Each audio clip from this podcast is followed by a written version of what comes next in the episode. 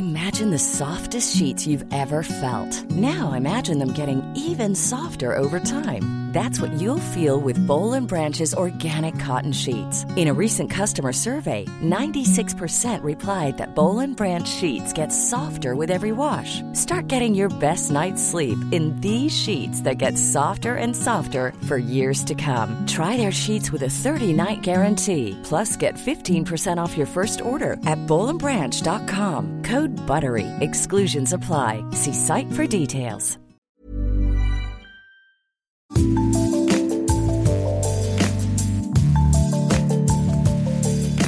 Bonjour, c'est Anne-Laetitia Béraud. Bienvenue dans Minute Papillon, le podcast de 20 minutes. Aujourd'hui, c'est notre rendez-vous La Bulle qui parle de nous, de soi, de ce qui va, de ce qui va moins bien.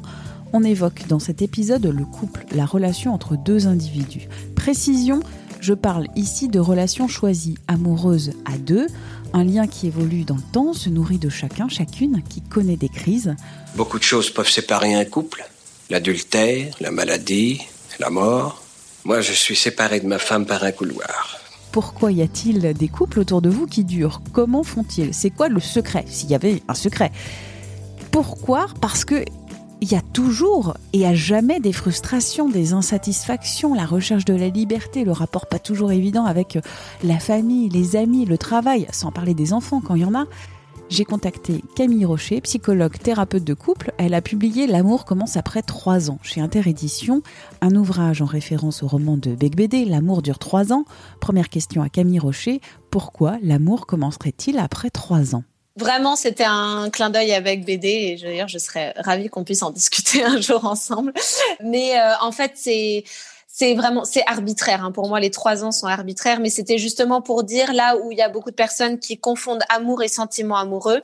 L'idée, c'est de dire que le sentiment amoureux peut globalement durer trois ans, même si pour certains il va durer plus longtemps, pour d'autres ça va être euh, beaucoup plus rapide et ça ne durera pas aussi longtemps. Mais cette espèce de passion amoureuse, euh, ce, cette espèce de drogue amoureuse en fait, hein, vraiment, qui font que on est un peu aveugle sur euh, les défauts et les qualités de l'autre. Au bout d'un moment, ça doit se transformer dans un amour plus profond qui là va nous imposer de, de mettre un acte de décision et de volonté sur le fait que je décide de t'aimer et non pas je subis le fait de t'aimer. En fait, dans le sentiment amoureux, je t'aime malgré moi. Je sais, à la limite, je sais même pas tellement pourquoi je t'aime. Il y a un truc qui fait que je suis attirée. Et dans la deuxième étape, donc euh, arbitrairement après trois ans, là, je vois, je connais tes défauts qui vont être parfois un peu difficiles pour moi. Je vois les qualités que j'aime en toi et je décide volontairement de t'aimer. Donc c'est d'où ce titre-là qui parle vraiment de cette transition quelques années ont passé et je suis bien avec euh, mon ma partenaire et pourtant, je, reste toujours moi. La, la, personne avec qui je vis et avec qui je forme un couple est toujours elle, même si on évolue. Et il y a dans ce couple et une notion de liberté et une notion de frustration. Alors mm. comment comment ça s'organise en fait ces deux notions et, et ces deux sentiments entre liberté et frustration dans le couple? Ouais. Alors en fait, la liberté implique finalement, je dirais, tient compte de la frustration. C'est-à-dire que dans le couple, quand justement je suis bien avec euh, mon partenaire, il faut que j'accepte aussi, même si j'ai décidé librement d'être avec cette personne et que j'ai envie de dire au quotidien, je décide librement d'être avec cette personne. Il y a un moment donné, si je veux construire quelque chose, il faut aussi que j'accepte que cette personne ne me comblera jamais totalement. Il y aura toujours des points et ça, il y a, a aucun couple qui pourra vous dire mon conjoint me comble sur tous les points, tout est parfait, je, je, je rien dans le couple des autres. Ça, c'est en fait, c'est, ce serait une utopie. Et donc, il faut que j'accepte cette frustration que me renvoie mon conjoint, parce que mon conjoint a ses limites, a ses faiblesses, a ses, a ses propres frustrations aussi, a ses demandes que, auxquelles je ne pourrais pas répondre parce que, euh, voilà, je, je, je peux pas, je suis limitée aussi. Et donc, il faut accepter en pleine liberté la frustration. Donc, c'est en fait, ce sont deux notions qui vont ensemble. Si je subis la frustration, c'est là où malheureusement il y a beaucoup de séparation parce qu'au bout d'un moment, je me dis, en fait, cette personne n'est pas adaptée pour moi. Là où quand je choisis librement de me dire, je sais pourquoi j'aime l'autre et je sais aussi les frustrations qu'il faut que j'accepte dans cet amour que je décide librement, là, en fait, on retrouve toute sa pleine liberté. Et ça, euh, dans mes consultations, par exemple, j'en parle énormément par rapport à la fidélité. La fidélité, euh, bien sûr, je peux tomber amoureux du jour au lendemain de quelqu'un d'autre. Donc, il faut que j'accepte librement de renoncer à cette tierce personne pour continuer à construire dans mon couple. Et donc ça, c'est librement. Si je me dis j'ai pas le droit d'aller voir ailleurs, là, ça ne tient pas. Et c'est pour ça que d'ailleurs euh, il y a de l'infidélité qui se met en place parce que j'ai l'impression que c'est l'autre qui m'interdit. Alors que quand je me dis c'est pas l'autre qui m'interdit, c'est moi qui le décide librement parce que je vise un plus grand bien qui est mon couple avec mon conjoint, eh ben je décide librement de renoncer et donc de vivre cette frustration. Et alors, quelle est la liberté? Alors, ma liberté, pour moi, c'est d'arriver à avoir ordonné, hiérarchisé en fait, hein, mes valeurs. C'est-à-dire qu'il faut que je me dise qu'est-ce que je vise quel est, je parle toujours du plus grand bien, mais c'est vraiment ça. Qu'est-ce que je vise? Quel est ce bien que je vise? Et donc à partir de ça, je peux après ordonner mes valeurs et je vais me dire voilà, je peux accepter de renoncer à, à telle chose que dont je peux avoir envie, mais j'y renonce librement. Pourquoi? Parce que ma liberté, c'est de vouloir avoir accès à cette valeur qui est supérieure.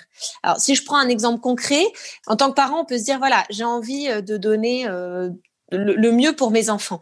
Donc, il faut que j'accepte quand j'ai des enfants petits qu'entre 18h et 20h, c'est le rush. Je ne peux pas faire autre chose que de m'occuper de mes enfants.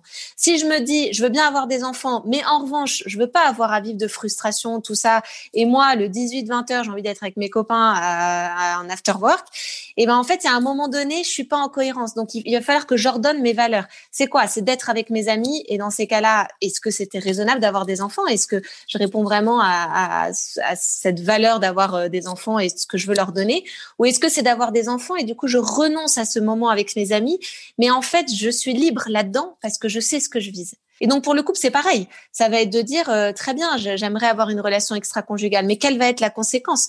Donc est-ce que j'accepte de renoncer à la construction avec mon conjoint paisible, sereine, où on avance de plus en plus euh, dans notre vie paisiblement?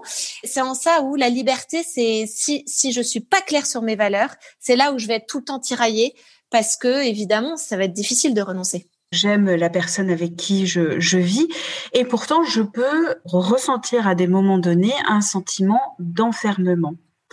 Oui. Quel espace de liberté quand on ressent cet enfermement, que ce soit avec la personne avec qui je vis, avec les enfants, mm. bas âge ou qui grandissent, avec le travail qui demande beaucoup de, de choses, avec parfois la famille qui est en attente. Comment vivre avec euh, ce sentiment d'enfermement? Alors ça c'est une grande question parce que c'est euh, c'est quelque chose, c'est une problématique que je vois énormément dans mon cabinet, surtout au moment de ce qu'on appelle ces crises du milieu de vie, alors qui peuvent être à 40, 50 ans, euh, voilà.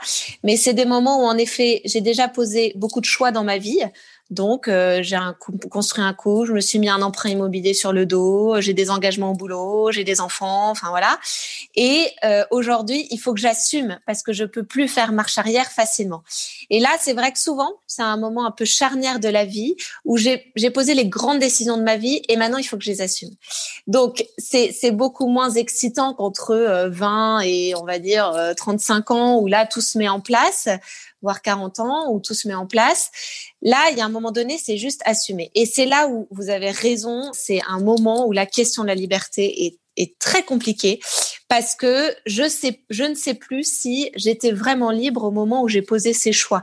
Il y en a qui vont se dire est-ce que c'est pas euh, pour être euh, le bon fils ou la, la, bonne fille que mes parents ont voulu que je sois euh, Est-ce que c'est pas pour répondre à un schéma social? Il y a plein plein de questions.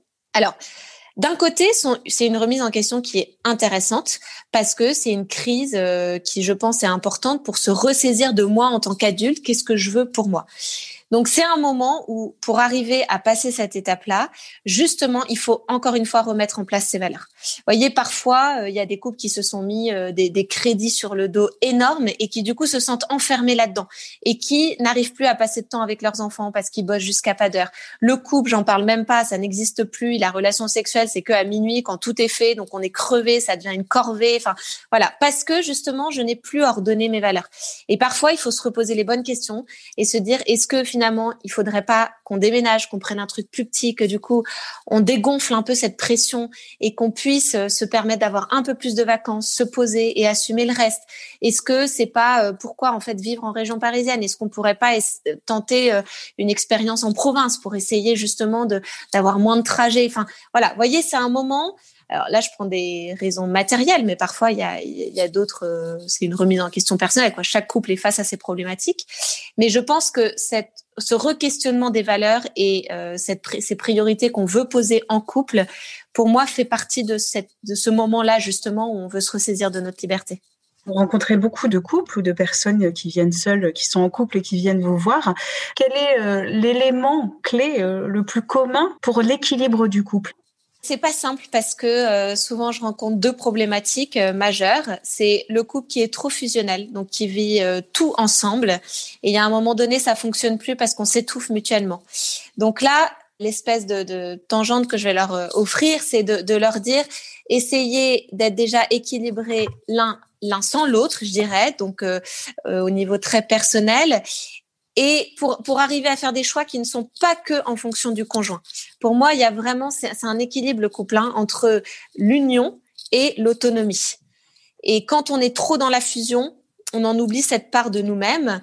Et en revanche, il y a des couples qui sont trop indépendants, et ça, c'est la deuxième dimension, où ils n'arrivent, ils ont du mal à se retrouver parce qu'en fait il y a rien en commun. Voyez, c'est euh, on est on, on, se préserve trop de l'autre et du coup il n'y a pas assez de de moments où on est on est en commun. Et donc là, c'est je vais les leur inviter en fait à prendre un peu plus de risques à mettre les choses en commun. Alors certes, y a séparation, on prend le risque de souffrir un peu plus et en même temps, si ça marche, ça marchera mieux et on vivra de plus grandes choses. Donc, pour moi, c'est vraiment cet équilibre entre union et autonomie en évitant une trop grande fusion et une trop grande indépendance. Merci à Camille Rocher pour cet entretien. Minute Papillon avec son point d'exclamation, c'est le podcast de 20 minutes. Vous pouvez le retrouver sur toutes les applis, les plateformes de streaming. Vous pouvez vous abonner, c'est gratuit. Vous pouvez nous évaluer avec des petites étoiles. Vous pouvez aussi nous écrire pour nous envoyer des commentaires, des critiques, des idées à audio-20minutes.fr. On se retrouve très vite. D'ici là, portez-vous bien.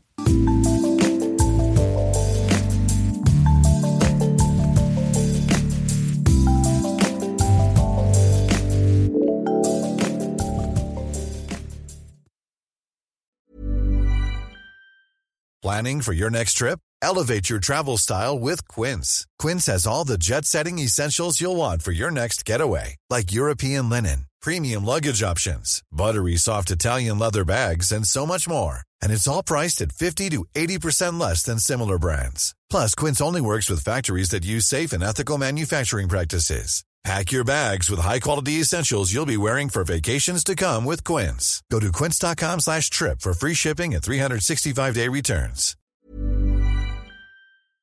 On ne va pas se quitter comme ça. Vous avez aimé cet épisode? Sportif, généraliste, sexo ou scientifique, varié mais toujours bien informé. Découvrez les autres podcasts de la rédaction 20 minutes sur votre application d'écoute préférée ou directement sur podcast au pluriel.20minutes.fr. Et merci de nous avoir écoutés.